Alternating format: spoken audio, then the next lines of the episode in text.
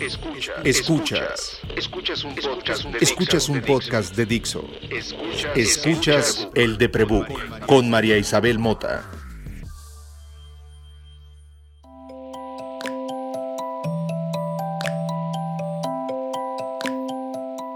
Hola, soy María y de niña me explicaba mis constantes fracasos con un pasaje de el Antiguo Testamento, la historia de Job.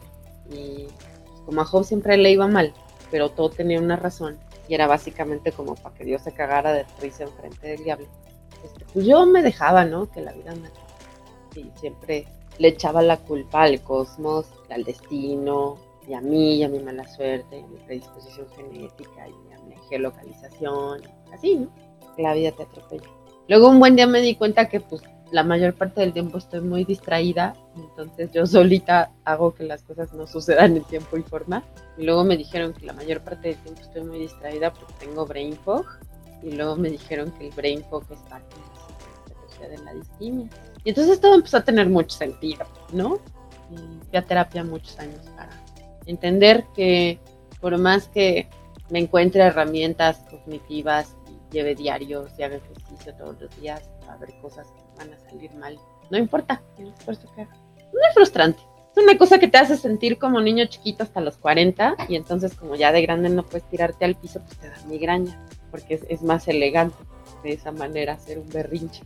La vida se pone complicada muy frecuentemente y entonces los seres humanos nos hemos ido explicando para cada una de esas complicaciones y errores alguna metáfora. El refrán más favorito para ello es planes, que Dios se cague de risa. Al principio de la pandemia yo hice planes y antes de la pandemia también hice muchos y empecé este espacio haciendo planes y un buen día haciendo planes. No sé, me puse a rescatar animales y así y, y, y un buen día todo se me salió de control. Al principio de la pandemia le hablé a, a mis amigas, que It Happens, son terapeutas, además de ser mis amigas y ser empresarias y ser mamás y ser cantantes pues, y mujeres en este país, en distintos puntos del país, en distintas edades y situaciones.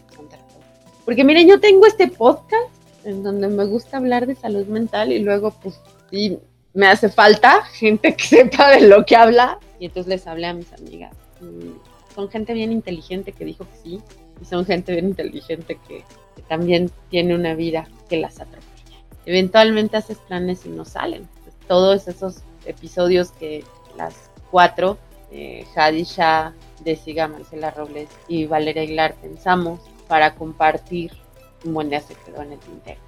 Ni siquiera yo pude sacar el podcast. Me sentí muy sola de repente y no pude sacarlo. También pasó que Verónica estuvo en el hospital muchos meses.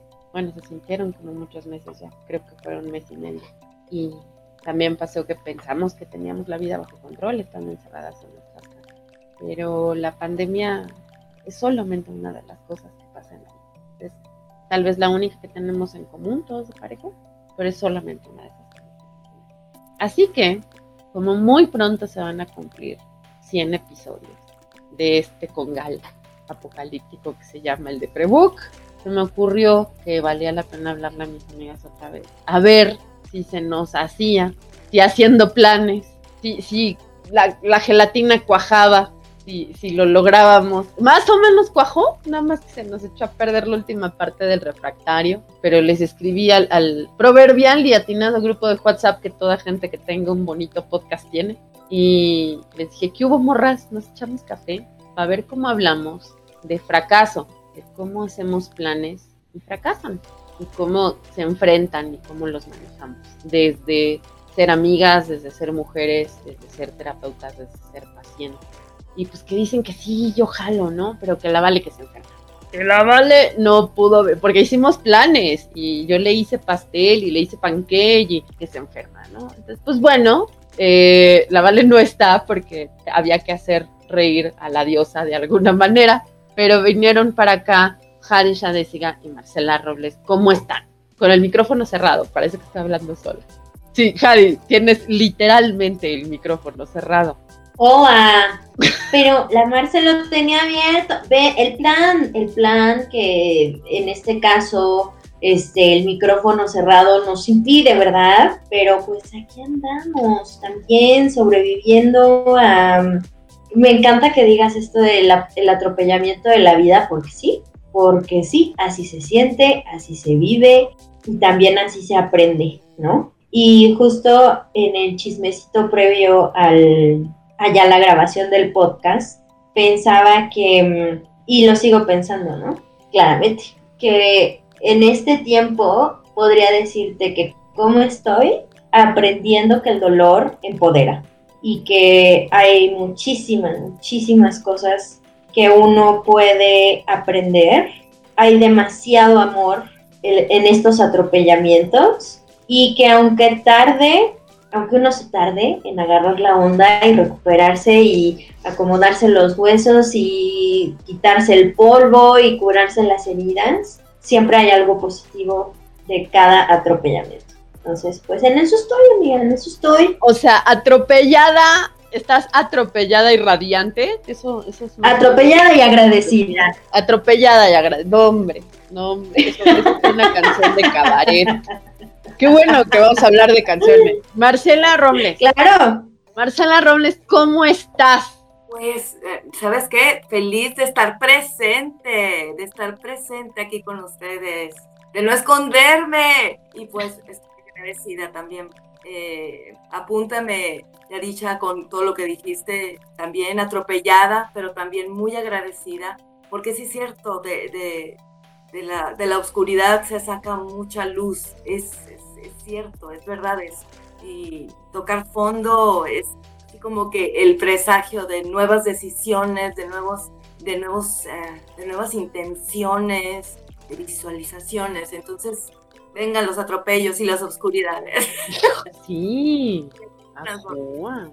Me da mucho gusto que hayan aceptado venir, más porque pues, siempre es un, muy, un gran pretexto para echar chisme previo a una grabación, porque creo que comparto con ustedes es, a veces hasta afortunado que se queden los niños a cuidarse sus diarreas, no sé qué se habrá tomado la Vale, a veces siento que la dejo muy fuera de mis analogías nada más por la cantidad de años que les llevo y entre las personas que estamos en este espacio, Britney significa mucho más de lo que significa para una sí, Vale, no, no quiero hablar mal de ti porque no estás, pero Britney significa mucho. Y creo que en estas semanas que hemos estado escuchando el Free Britney, hablar de los fracasos y de los planes recobra un sentido distinto, ¿no? El qué tanto estás esperando de tu vida, qué tanto estás esperando proyectar ante los demás, qué tanto te compraste, es como la de lo que se construye el fracaso, ¿no? Yo dudo que haya escuela para ello, dudo que haya 10 pasos para caerte de manera glamurosa una vez que te rompes la madre emocionalmente, pero pues hemos tenido ejemplos glamurosísimos de gente tan trabajadora y tan dedicada como la señora Spears y supongo que este año no ha sido distinto en ejemplos. La cantidad de historias de pérdidas que tenemos las tres en el último año probablemente expliquen ¿Por qué no pudimos llevar a cabo toda esa cuadrícula planificadísima que teníamos? Tenemos más de 20 episodios proyectados que no se pudieron hacer y queríamos entregar un montón de contenido que le iba a beneficiar un montón de espacio, no nada más a este, y no pasó. Y supongo se siente así de confuso navegar a lo que sigue para cualquier persona que haya tenido que hacer cambios de planes en este. Hadi no está donde estaba al principio de este proyecto, Marcel no está donde estaba al principio de esta idea de hacer el de Prebook juntas, ni yo estoy donde estaba, Vale tampoco. Y la vida ha cambiado mucho, la, la crisis parece ser una constante a donde todas nos tenemos que ir a parar. Más allá del asunto de ser estas cuatro amigas que se revisitan, eh, están aquí porque pues son, además de gente a la que admiro, terapeutas con un montón de experiencia en su ramo y en, en sus propios padecimientos, que es lo que más valoro de un terapeuta, la autoobservación. ¿Cómo han tenido que lidiar este año y medio con sus propios pérdidas y de planes de gente desde el oficio de ver por otros, desde tener una agenda donde tienen que dejar de ser ustedes y te voy a escuchar y tus problemas son mi trabajo y voy a apuntar cada una de las cosas que me estás diciendo, de hacer la chamba. Jadi, ¿cómo te ha ido a ti en ese sentido? Ha sido complejo también. Le decía hace un ratito a Marce que a veces la experiencia de ser terapeuta es, sí es drenante, sí. O sea, estar en esta posición donde tienes que dejar de ser un poco, no dejas de ser tú jamás, ¿no? Pero más bien dejar esta problemática, estas pérdidas, estos dolores un poco de lado porque hay que hacer la chamba, ¿no? Y hay que acompañar a alguien más. Es entregarte por completo, es darte. Al otro. Y me pasó que, que sí me estaba súper perdiendo. Yo me sentía completamente abrumada porque mis sorpresas, ¿no? Mis atropellos, mis crisis o los momentos inesperados de la vida fueron súper constantes. Y me di cuenta de que no me estaba dando el tiempo para procesar lo mío. Y entonces, en este no procesar lo mío, la calidad que le estaba brindando a mis pacientes disminuía muchísimo. Entonces eso también es algo interesante porque a partir de eso, así como Marce, que ya contará también y que me encantará escuchar y que los demás también conozcan esta historia, pero así como Marce, yo también pues pedí ayuda, ¿no? Porque a los terapeutas también se nos olvida pedir ayuda de repente y me fui a, a terapia, ¿no? También. Y en este proceso con una terapeuta que me ha sorprendido muchísimo porque de entrada no es la misma corriente que la mía, ¿no? O sea, yo soy humanista, como ustedes saben. Eh, mi terapeuta es cognitivo-conductual, súper estructurada. No sé, es muy distinta, muy distinta a lo que yo estaba acostumbrada y eso me vino tan bien porque me está ayudando a ver las cosas desde una perspectiva completamente distinta y creo que en el momento en el que comencé a trabajar la idea ¿no? o el concepto de que la pérdida es la regla, la pérdida es la constante, la pérdida es lo que vamos a experimentar todos los días. Comencé también a darme cuenta de que, pues si así es, mejor flojita y cooperando. Porque, pues, ¿para qué me pongo dura? ¿No? O sea, ¿para qué me pongo dura si, si es lo que va a suceder? Entonces, creo que ha sido muy interesante reencontrar esta, esta paz propia, ¿no? esta paz interna, al tener la certeza de que las cosas van a cambiar y que las pérdidas van a ser la regla, ¿no? que el cambio va a ser la regla. Qué importante, la, la, la pérdida es la constante. Eh, sí, creo que el, el, las palabras obligan, ¿no? El cambio es el constante y Exacto. no hay nada más constante que el cambio, porque de modo que inhales y exhales al mismo tiempo. Exactamente. Desde ahí, o Desde sea, respirar ahí, es transformarte. Vas Desde... ganando oxígeno de a una. Exacto, exacto. Entonces, esta cuestión de que la vida es un sistema de pérdidas y ganancias es muy cierto. O sea, y yo lo estoy comprobando cada vez más y más. Entonces, pues a partir de que he estado trabajando mucho esta conciencia de que la pérdida es la regla, eh, ya mi plan es vivir un día a la vez y sacarle todo el jugo posible a ese día. Hacer lo que me toca hacer ese día. Because tomorrow, quién sabe. ¿Y cómo, cómo no has eso, ese cambio con, con, tus pacientes? O sea, ¿cómo, ¿cómo has vivido ese proceso en tu consultorio? Fíjate que también a partir de esto me percibo como en esta posición de calma, ¿entiendes? O sea, de que todo tiene un proceso, que yo no puedo acelerar el, proceso de mis pacientes, que yo no puedo darme así a lo bruto nomás para que la otra persona esté bien, ¿entiendes? También eso es límite. También eso es amor propio y también es un amor muy genuino para la persona que está enfrente de mí. O sea, yo ya de cierta manera y pues también trabajando mi propio, eh, como esta idea o este pensamiento de que soy la rescatadora, ¿no? Y que en mi profesión pues esa es mi chamba, rescatar, me di cuenta que no, mi chamba no es rescatar, mi chamba es realmente acompañar. Y desde aquí, desde este, desde este mm, lugar de el cambio es la regla, ¿no? La pérdida va a ser la constante, creo que también me vuelvo más humana, porque estoy muy consciente de que voy a morir y que todos vamos a cambiar y nos vamos a transformar y un día vamos a estar y el otro día ya no vamos a estar. Entonces, creo que también es, es súper paradójico. la conciencia de la muerte, please ponte un post-it ahí. Vamos con Marce. Marce, quiero que me cuentes, por favor, cómo ha sido para ti como terapeuta este año consulta. Bueno, antes ¿Cómo que ha sido este asunto de la terapia durante la pandemia? Gracias por, por la invitación, antes que nada. Estoy como enana disfrutándolas a ustedes, como, como se dan en cada pregunta, en cada respuesta. La verdad, este año y medio de consulta ha tenido muchos subidas y bajadas, ¿no? En mi proceso, ¿no? Me despertó una pandemia en mi zona cómoda, totalmente cómoda, en la que no percibía la necesidad tan clara, que para mí fue después, de, de que necesitaba yo ayuda para poder ayudar, que iba acumulando fracasos, me estaba convirtiendo en coleccionista de fracasos y yo cada vez me sentía con menos autoridad moral para guiar a nadie, ¿no? Sentía con el síndrome del impostor de plano, ¿no? Hacía todo lo que daba, ¿no? Y dije yo, no puede ser. Curiosamente, María, la invitación a participar en este prebook eh, este, me despertó un poco el darme cuenta, aceleró todo. Me daba cuenta que mis compañeras tenían mucha experiencia y mucho camino recorrido y yo me sentía tan novata.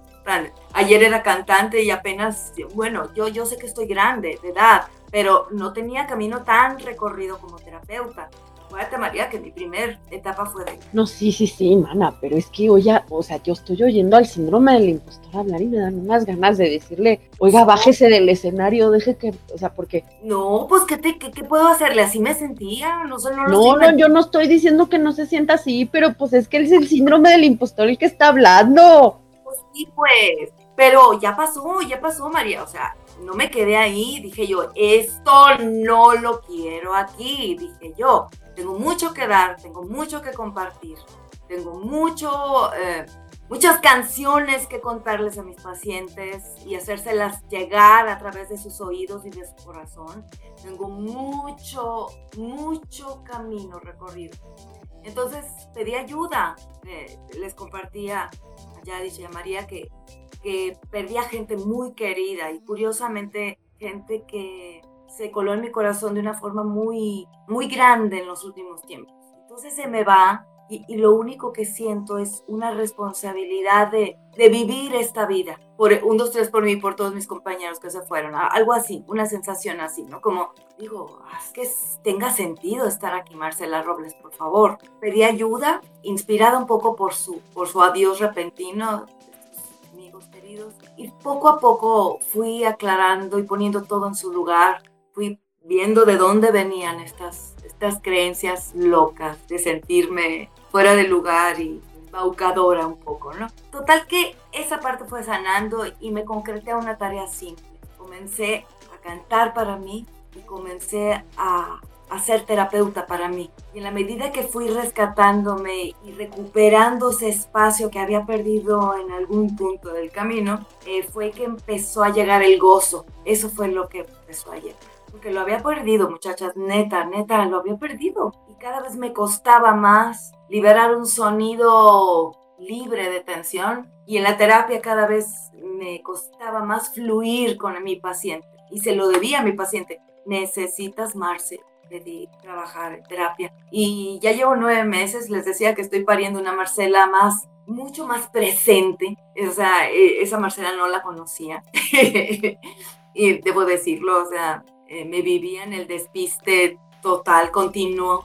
Es parte pues, de todo este perfilazo de, depresiva, ¿no? ¿Y cómo dijiste, María? Brain, Brain fog. La, la, niebla, la niebla mental que padecemos las personas con depresión crónica. Entonces, eh, todo el tiempo me culpé muchísimo por eso y decía, no, es que yo no tengo lo que hay que tener para ser terapeuta todo ese rollo. Y en la medida que fui aclarando esa neblina y poniendo cada cosa en su lugar, me fui aclarando yo y aclarando este, cada caso con el que me encontraba.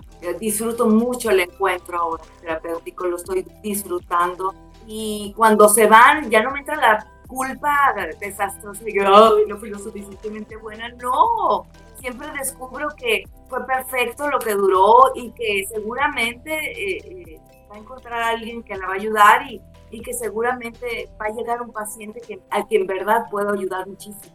Eso como me... importante escucharlas, sobre todo pensando en que quienes suelen escuchar este espacio son pacientes o, personas interesadas en convertirse en pacientes. Esta idea donde el, el profesional de salud perfecto o que por haber estudiado puede autoterapearse, que por entender cómo funciona el síndrome del impostor puede impedirlo, es tan absurda como que mi Britney era feliz, ¿no? O sea, que no, no ha habido nada más poderoso en estas semanas que oírla decir, le he mentido a todo el mundo. Digo, no que no lo supiéramos, pero decirlo enfrente de una corte para abogar por tu propia libertad, por tu derecho de cantar para ti. decir, le he mentido a todo el mundo, le he dicho que he sido feliz a todo el mundo durante años y ya no. Estoy tan enojada that it's driving me crazy, that it's insane.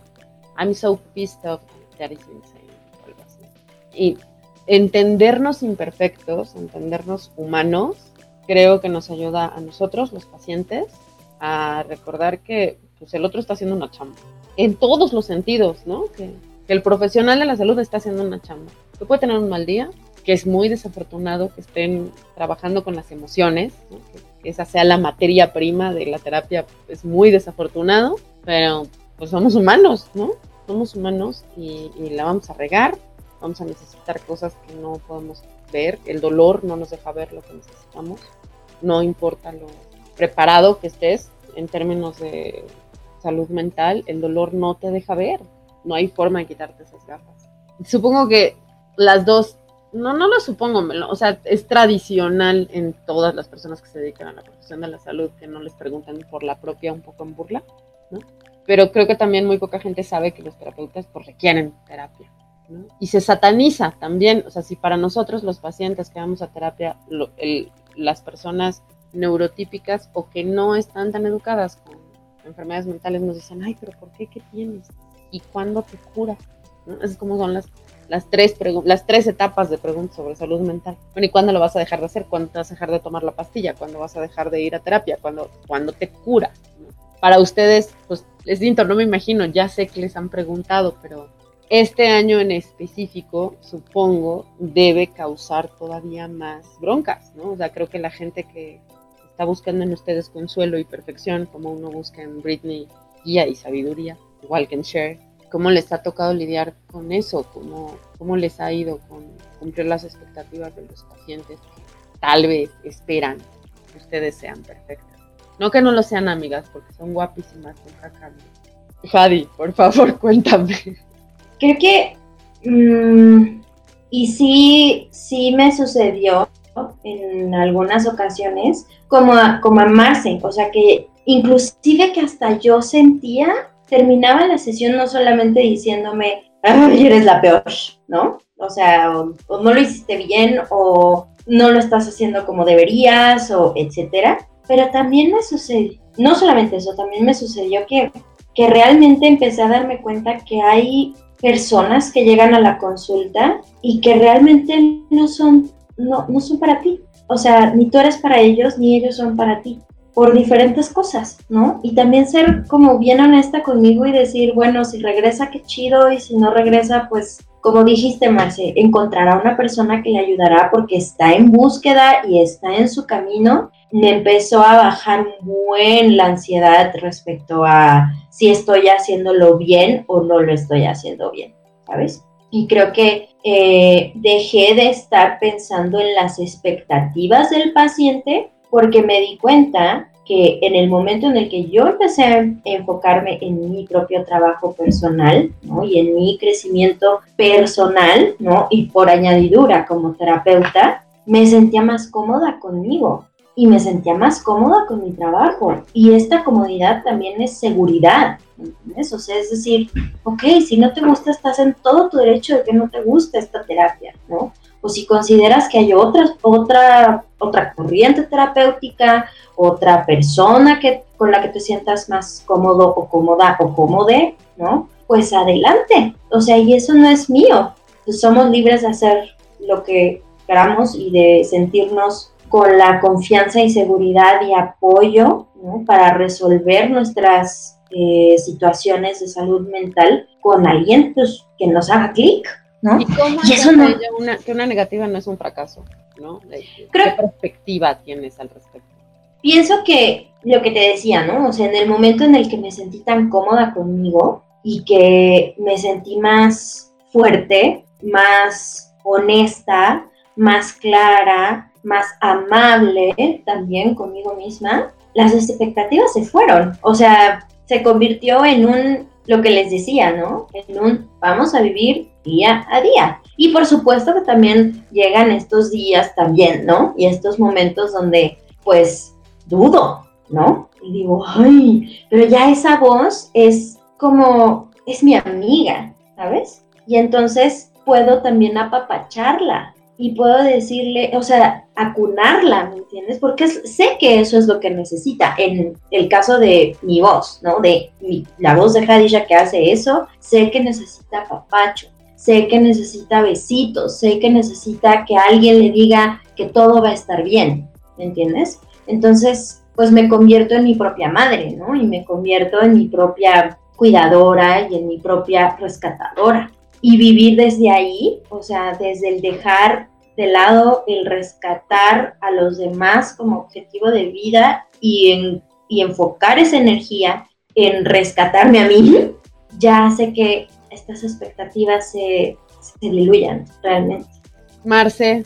Sí, me identifico mucho con, lo que dices, Yadisha, y efectivamente eh, esas expectativas bajan en la misma proporción en que puse mi atención en amarme, en ser gentil conmigo, en ser gentil, ¿no?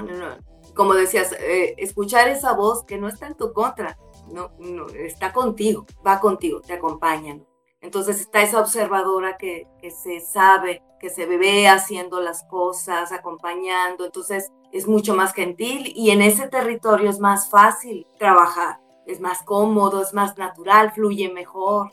Entonces, si se va el paciente, si se queda, pues son buenas noticias en ambos casos. Como dices tú, hay pacientes que no son para uno y hay terapeutas que no van a ser para ti. Es, es, como el maestro de canto, siempre lo veo así. Hay grandiosos maestros de canto, pero no hay clic, no hay, hay, no hay historias que, que, que tengan sentido y todos estamos en el derecho de buscar ese maestro, buscar ese, ese terapeuta y también podría buscar ese paciente que tiene esos oídos, que le hacen sentido esa forma particular en que tienes de compartir. Y eso, nos lo merecemos. El paciente se merece un súper terapeuta que, que embone y el terapeuta ese paciente que le escuche. ¿no? Entonces, desde que lo vi claro así, desde que empecé a, a, emprender el camino de gentileza conmigo, que por supuesto empezó yendo a terapia, este, las expectativas se bajaron. No voy a decir que desaparecieron, porque cuando aparecen están para recordarme, bájale, bájale, y ya.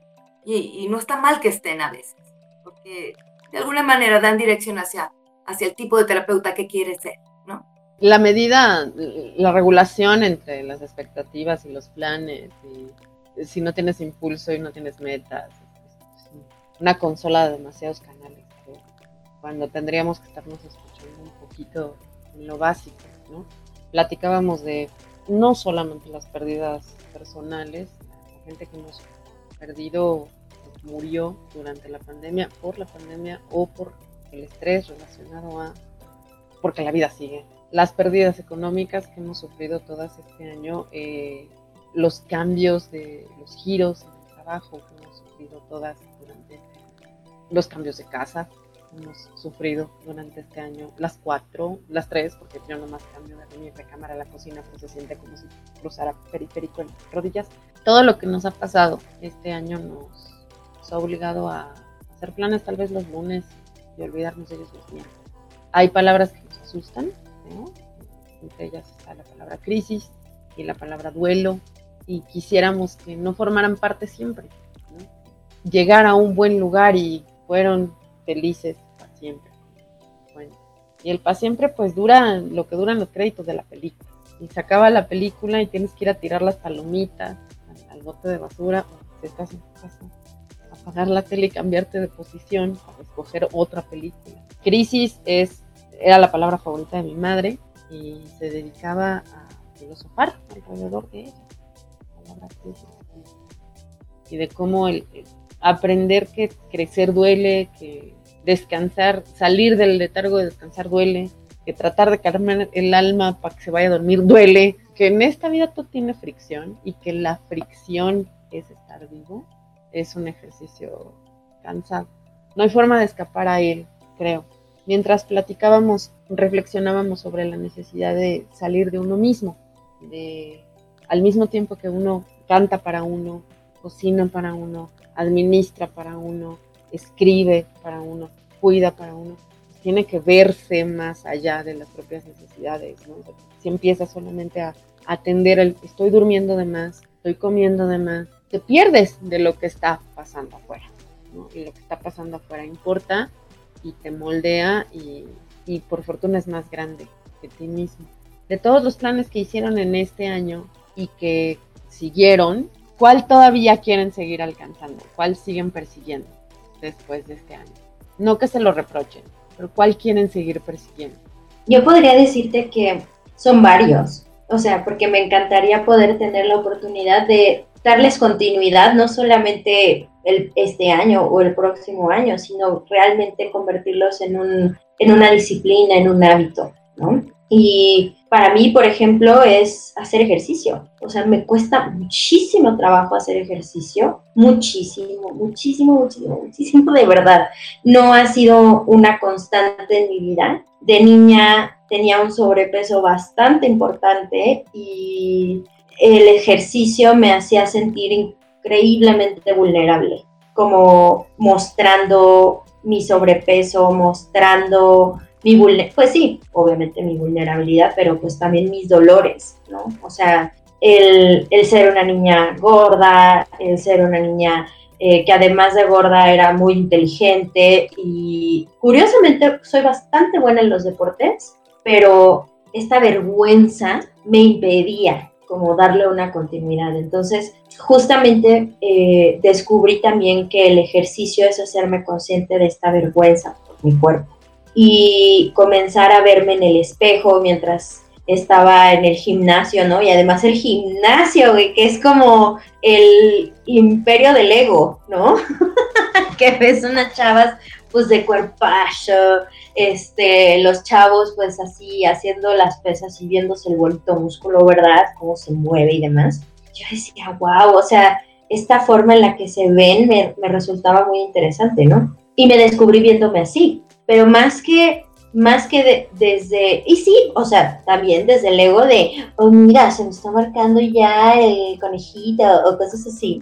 Creo que también era desde el observar mi cuerpo, o sea, verme en el espejo y trabajar esta voz de la vergüenza, ¿no? Esta hasta dismorfia que me hacía muy consciente de mis errores o muy consciente de mis errores entre comillas, ¿no? Del cuerpo, o sea, de no tener una cintura pequeñitita o de tener una cara redonda, ¿no? Este, y sentirme avergonzada por eso, pues no, o sea, como que al verme entendí el valor de mi cuerpo. Entendí que mi cuerpo es mío.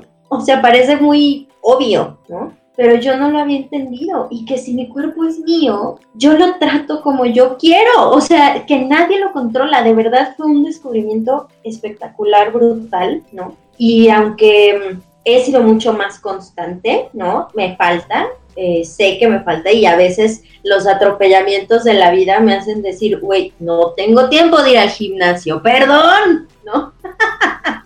Pero regresar es reconectarme. Entonces, descubrirme haciendo ejercicio ha sido una de las cosas más maravillosas de la pandemia. Y es una meta que, quieres como perseguir. Continuar, por supuesto. Y además también descubrir el efecto que tiene el sudar, el sacar la energía, darle un sentido, un cauce a través de mi cuerpo y cómo esto impacta a mi salud emocional y cómo me ayuda a mantener la ansiedad en un nivel muy amable, bastante, podría decir, manejable. Híjole, ha sido, wow, de verdad, un descubrimiento impactante para mí. Entonces, pues que, y que sí, el atropello de la pandemia, ¿no? Y al hacerme también más consciente que es necesario hacer ejercicio para tener salud, que podría parecer algo horrible, ¿no? Y algo súper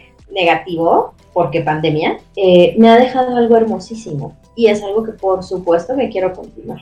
Muy bien. ¿Y tú, Marcela, qué meta quieres, o sea, qué plan tenías que quieres seguir persiguiendo? Bueno, eh, quiero darle continuidad a mi intención de tocar la guitarra para componer mis canciones.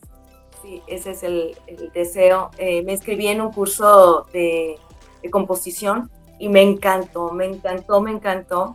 Pero me di cuenta que los chavos eran puros morritos, yo era la doña, ¿no? Del grupo ahí. me di cuenta que iban a un ritmo que me costaba seguir, me costaba, o sea, como que, ay, y ahora este y ese. Entonces hablé con el maestro, ¿sabe qué maestro?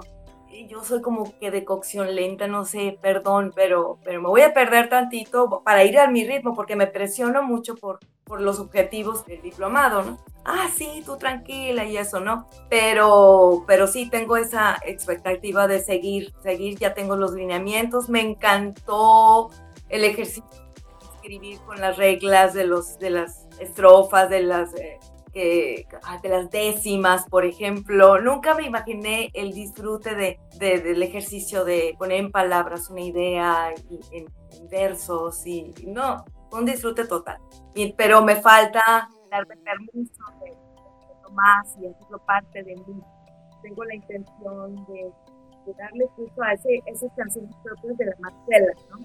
Porque siento que tiene ese punto en el que es preciso cantar Sí. El tiempo que uno le dedica a, su propio craft, creo que entreteje, te construye. Y bueno, eso es lo que quisieras conservar y que de todas estas pérdidas ya no quieren que regrese. tienes tiempo. Ah, la, verdad, quisiera dejar de dormir. O sea, ya voy muy bien, llevo mucho tiempo sin dormir de más, pero no, eh, hay veces que me regresa esa, ese hábito y cuando lo observo ya tomo la decisión y ya no. Pero quisiera que me quedara claro que ya no hay tiempo para perder tiempo, que, que, esa etapa ya pasó, ¿no? O sea, que ya, ya dormí las horas que tenía que dormir en esta vida, así, lo vivo, ¿no? Siento que ya dormí las horas en las que ya no quería estar presente, quiero estar presente. Entonces esa, e, eso es algo que ya no quiero vivir, andar arrastrando esa, ese, eh, exceso de horas de sueño. sí, la depre pega. Yo hace mucho que no lo padezco, pero el miedo a dormir, o sea, cuando pasas ya muchos meses, que llevas meses durmiendo más de 15 horas al día, más de 18 horas al día, y sabes, sabes, ¿no? Que te vas a meter a la cama y no vas a salir, y no vas a salir, y no vas a salir. Eh, hace mucho que no lo vivo. Tampoco, pues ya no quiero que eso regrese. Yo ahora ando un poco al revés, estoy extrañando mucho dormir y duermo mucho, pero mal. Pero la relación con el sueño me parece que es indispensable, ¿no? ¿Qué tanto necesitas dormir en este momento de tu año? Ojalá, ojalá te escape pronto, Marcel, ojalá. ¿Tú qué quisieras que ya no quieres que vuelva? ¿Qué cambió que ya no extrañas?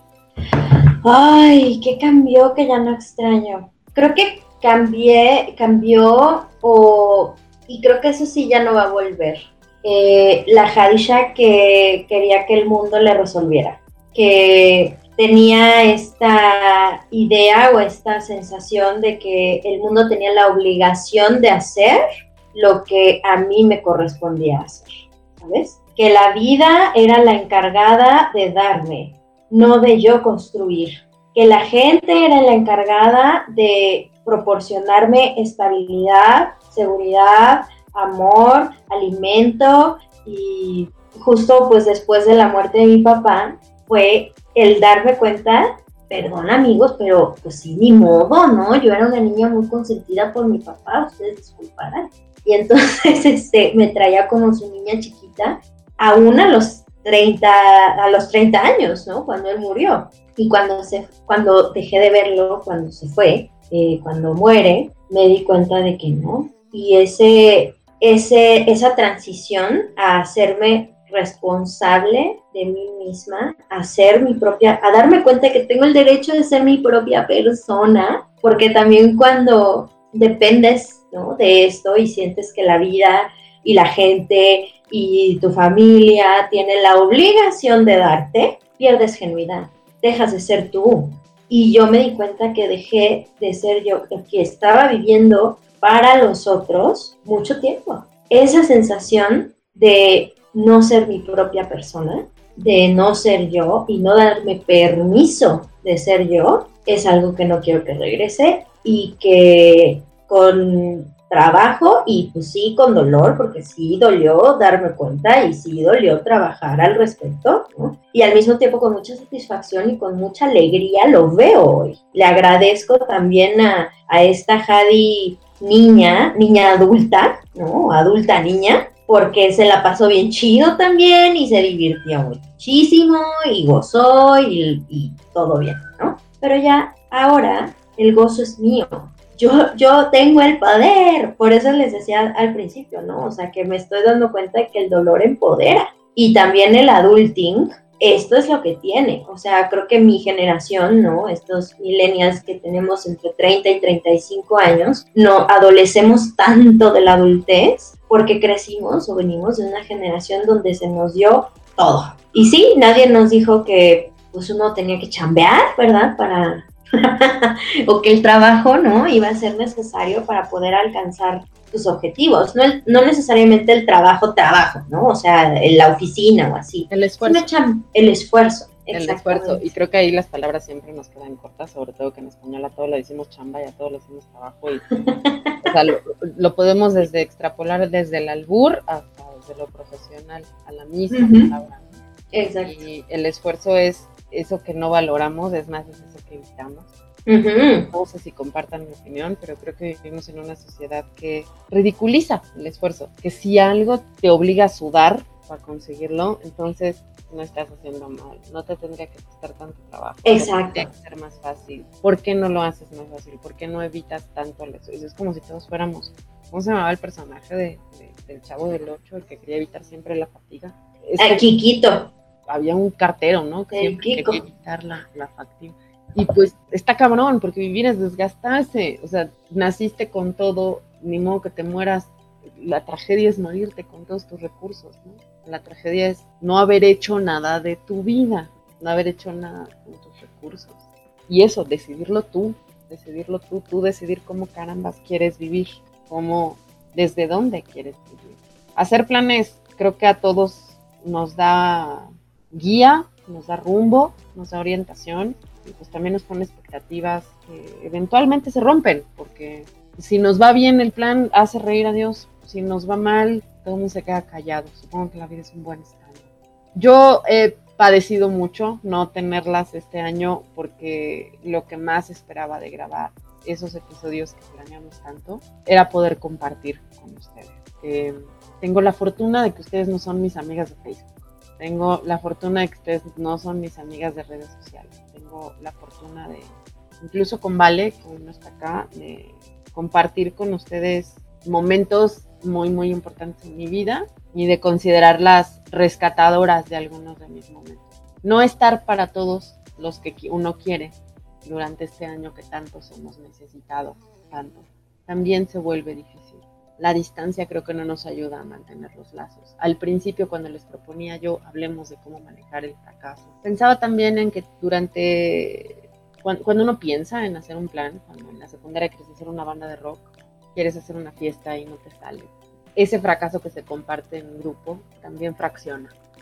Y, y, volver del fracaso cuesta. Tratar de volver a comunicarte con las personas con las que compartes un fracaso cuesta. Yo creo que he tenido siempre la fortuna de que me importe muy poco incomodar a los demás, porque tengo asegurado incomodar a todo el mundo. es mi don. O sea, perdón, pero, o sea, la Britney canta, la, la, Britney baila, la Marce canta, la Jadi sabe administrar. Yo sé incomodar a la gente con permiso. Y creo que nunca ha sido difícil volverme a hablar. Una de mis hermanas después de un pleitazo, ya saben, de esas cosas de te avientas zapatos y no quieres y te amenazas y no sé qué, de repente un día. Es que yo sé que a ti te puedo volver a hablar porque es como si no hubiera pasado nada. A lo mejor también pasa. Cuando en este año se les ha roto un plan y eso les ha roto una relación, ¿cómo lo han manejado? ¿Cómo han evitado perder gente por perder un plan que ahora se han perdido todos? O sea, yo no sé, la cantidad de gente que trabajaba en eventos y en espectáculos, Marcelo sabrá más que, perdió crew, que perdió gente cotidiana, dejó de verse, la cantidad de gente que hizo planes para verse todos los fines de semana en un Zoom y dejó de verse. ¿Saben cómo recomiendan que nos recuperemos de las heridas de la fractura social? Está bien interesante esa pregunta, Luis. Bien interesante. Porque Tienes tres minutos para acá. Sí, sí, sí. Yo pienso que el poder reconectar con los demás empieza reconectando con uno, porque esta pandemia nos desconectó, aunque estábamos aislados y demás, siento que nos desconectó de nosotros, hasta eh, para algunas personas y hasta en ciertos niveles. Y volver al origen, volver a casa, ¿no? que somos nosotros mismos, pienso que ayuda a saber cómo regresar a esta sociedad que se está también reestructurando. Porque todos estamos pasando por ese proceso y no es casual que haya tanta ansiedad por salir o tanta ansiedad por regresar a conciertos o ir a un restaurante o verte con amigos o hacer reuniones, ¿no? Mucha gente tiene mucho miedo. Y creo que regresar como a uno, empezar a tocar tierra y hacer base con uno es primordial. ¿Y cómo hacerlo? Bueno, terapia, ejercicio, cocinando para ti, escuchando la música que te gusta, viendo las películas que realmente te gustan, no los que te recomienda Netflix, ¿no? Eh, leyendo un libro que realmente te llene y te guste.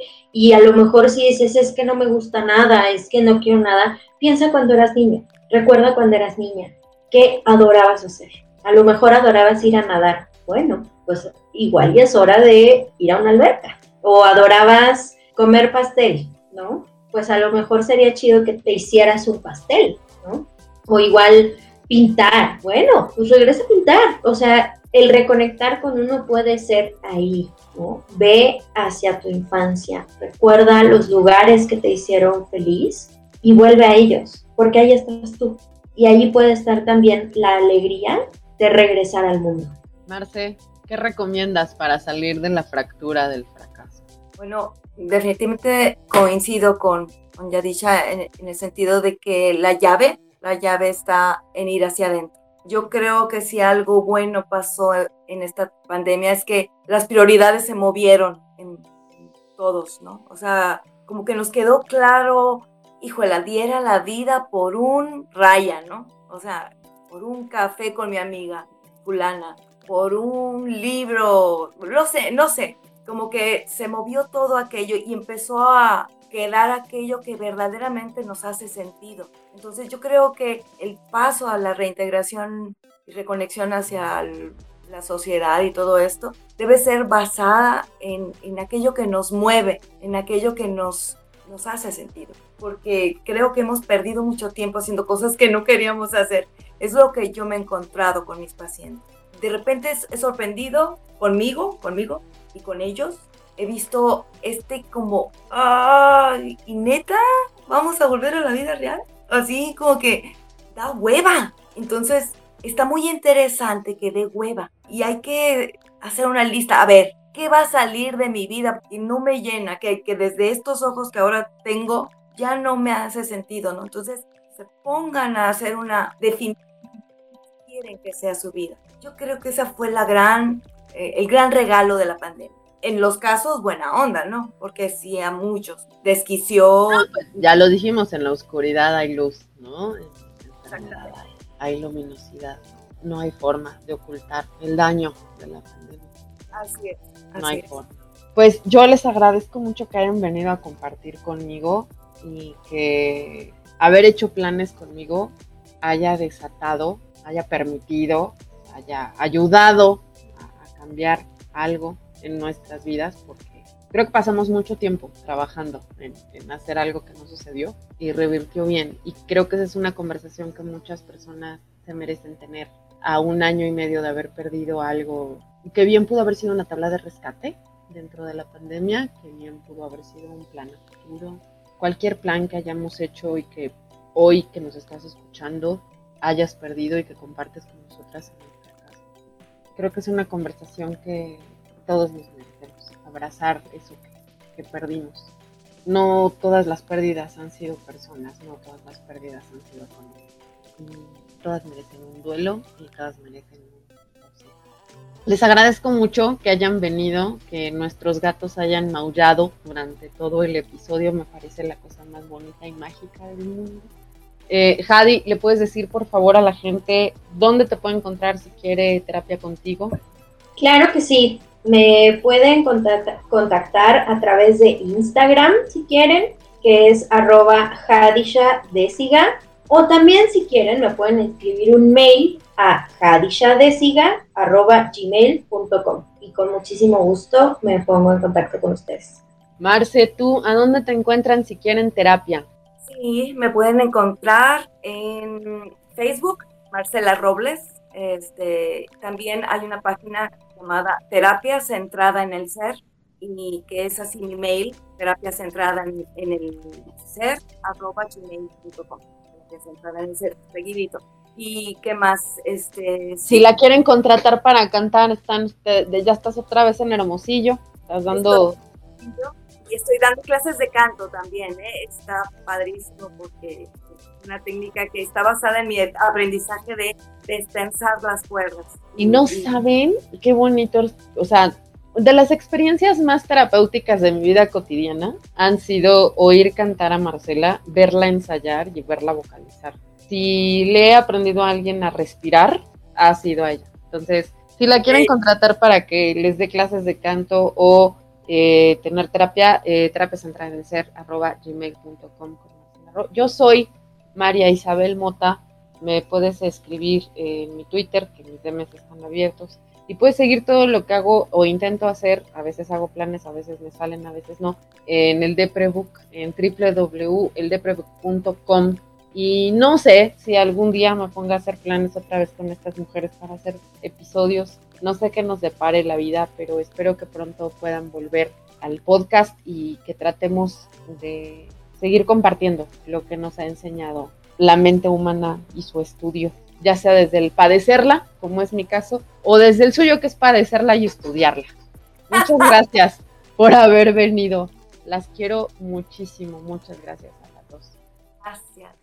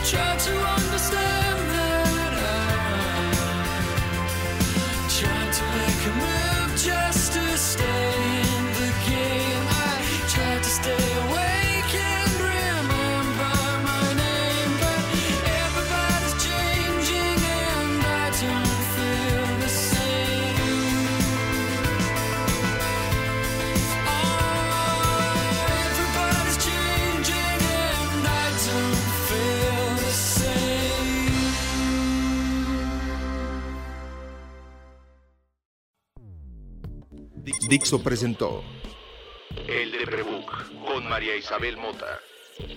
La producción de este podcast corrió a cargo de Verónica Hernández.